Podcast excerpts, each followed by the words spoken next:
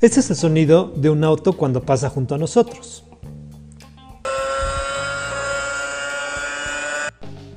Y este es el sonido de un auto cuando viajamos a bordo de él.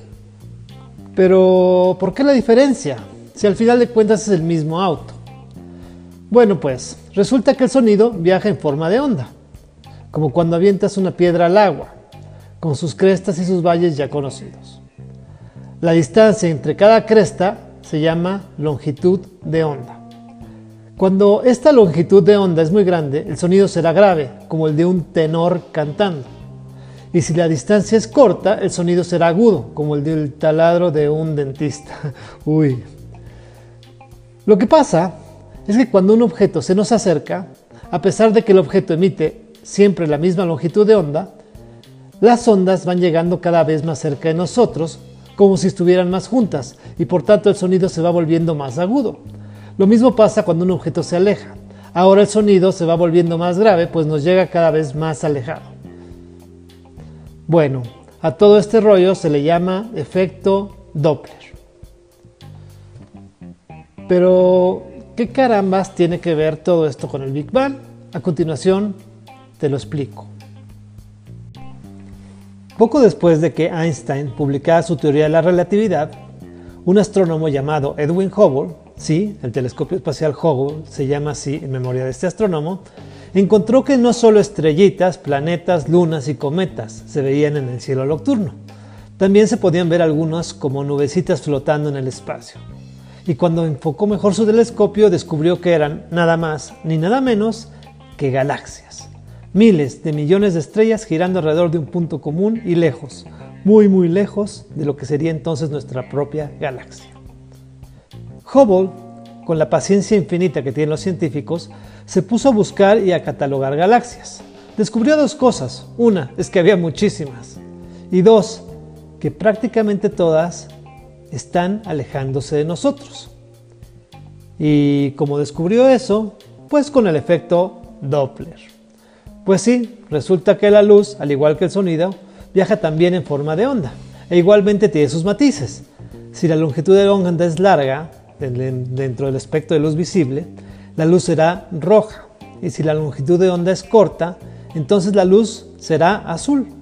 Dicho esto, entonces si un objeto se nos viene acercando, se comenzará a ver un poco más azulado, es decir, más azul. Bueno, también más a su lado, ya sea derecho o izquierdo, depende de dónde venga.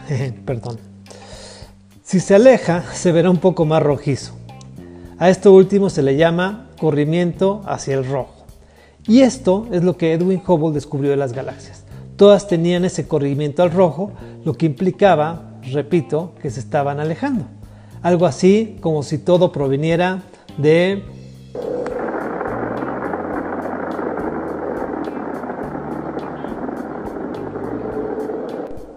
una gran explosión.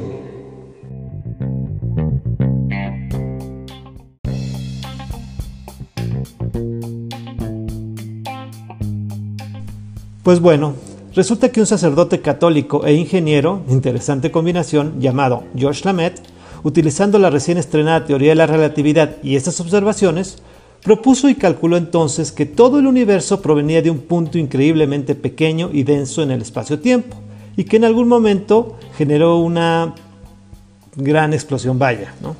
Y de ahí se crearían las primeras partículas, quarks, protones, neutrones, los primeros átomos, se producirían las primeras estrellas, esas estrellas producirían más elementos, más estrellas y entonces las galaxias. En fin, sería el principio del universo que continuaría formándose y expandiéndose hasta nuestros días. Esto es a lo que se le llama la teoría del Big Bang. Basado en esta teoría, los científicos calcularon que este universo en expansión debería estar enfriándose y al hacerlo, debería emitir radiación, algo así como cuando el agua se comienza a enfriar convirtiéndose en hielo, emite radiación de calor que escapa de la misma agua. No fue sino hasta que en 1933 un par de técnicos de apellidos Wilson y Penzias estaban muy felices instalando y probando antenas, sin embargo captaron un sonido molesto que interfería las señales que querían recibir del espacio, y por más esfuerzos que hacían no podían deshacerse del sonidito ese. Cuando ellos corroboraron entonces la frecuencia de esta señal y la compararon con los cálculos teóricos que se hicieron sobre la radiación que debería producir la gran explosión, coincidió perfectamente. La señal que estaban recibiendo en sus antenas era entonces lo que hoy se conoce como radiación de fondo, la pieza que faltaba para confirmar la expansión del universo. Dato curioso, cuando prendas un canal de televisión, sobre todo en esas teles viejitos, y se vean esos puntitos grises y escuches ese ruidito bastante molesto que denota que no hay señal, no le cambies ni muevas tu antena, estás viendo un poco de la radiación del fondo del Big Bang. Ahora con las nuevas tecnologías y con el lanzamiento del flamante James Webb Telescope, se están realizando observaciones muy cercanas al momento del Big Bang y lo que se está encontrando está poniendo en jaque muchas de las cosas predichas en esta teoría. Todo esto y más en próximos episodios de esta serie. Espera, espera, espera.